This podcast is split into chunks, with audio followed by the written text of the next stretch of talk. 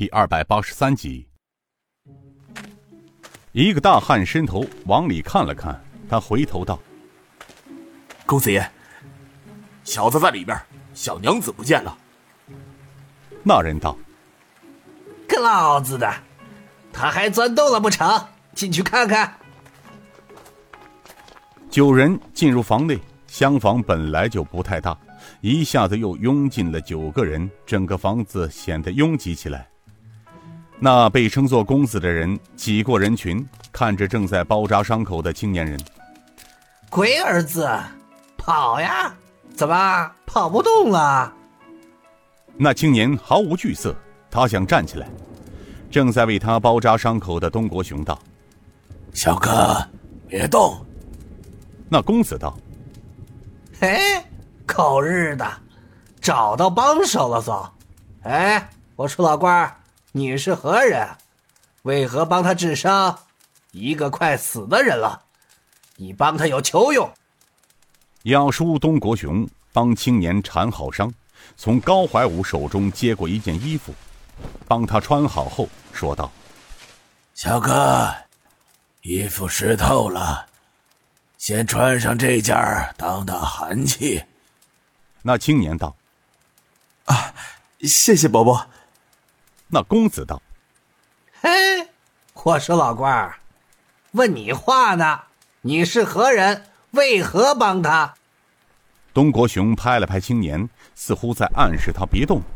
他转过身来：“啊，是你在跟我说话呀？你问我是何人，我也没必要告诉你。我为何帮他？因为他受了伤。”至于你刚才说他快死了，我看不像。那公子走到了东国雄的面前。嘿，可老子的，真是怪事儿年年有，今日特别多呀！在老子的地盘上，狗日的大胆！你这个死老头，活的不耐烦了呀！东国雄不温不火的从腰间抽出了一根烟锅，他装上烟丝，用火引点着，抽了两口，道：“好，这里是你的地盘吗？”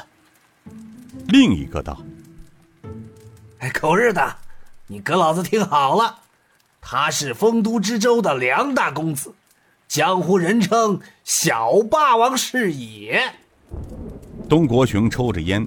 眯起眼睛看了看，梁公子，小霸王，我看不像。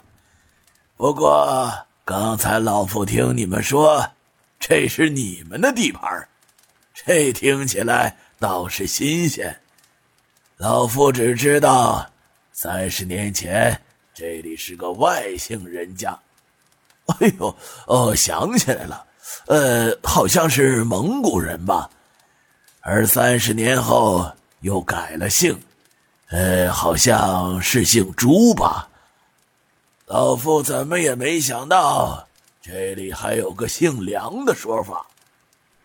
那姓梁的公子见东国雄绕来绕去的，听不懂，他骂道：“可老子的，老不死的一边去！我不跟你说话。”我找的是那小子，别拦着啊！他伸手想推开东国雄，可让他没想到的是，一个弱不禁风的老头伸手一推便倒的人，却像推到了一根柱子。他有些不相信，使劲推了推，仍然纹丝不动。他怪声道：“嘿，可老子的，奇了怪了啊！老不死的，让开！”正在此时，那青年女子也在内屋换好了衣服走了出来，跟在后面的有刘禅、莹莹、尹云云、香儿四人。那姓梁的公子一看见五个姑娘走出来，他惊喜的道：“嘿嘿，小娘子，嘿，还有那么多的仙女啊！”这小子一下子眼睛直了，他喜得脸上开了花，乐得手舞足蹈。哎呀，那算命先生果然算得准呢！他说本公子这几日走桃花运，还真是应验了。东国雄笑呵呵的道：“ 公子，那算命先生除了告诉你说你这几日走了桃花运，那么他有没有说你还会有血光之灾呀？啊？”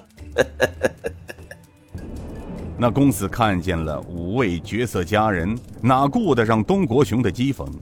他欢喜的道：“小娘子，还有四位仙女姐姐，今日本公子三生有幸，在这破庄上见到你们几位，真是老天开眼。跟我回去，我会让你们穿金戴银，吃香喝辣的。”一辈子享尽荣华富贵呀！香儿笑嘻嘻的走到他的面前。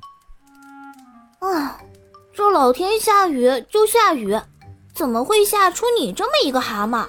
啊，真是怪事呀！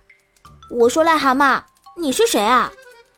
梁公子道：“小小仙女，我不叫癞蛤蟆，你弄错了。”香儿道。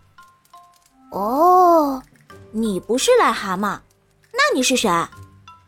看那公子的情形，似乎还真被眼前的几位佳人给迷惑了心智，真应了那句话：“花不迷人人自迷，色字头上一把刀。”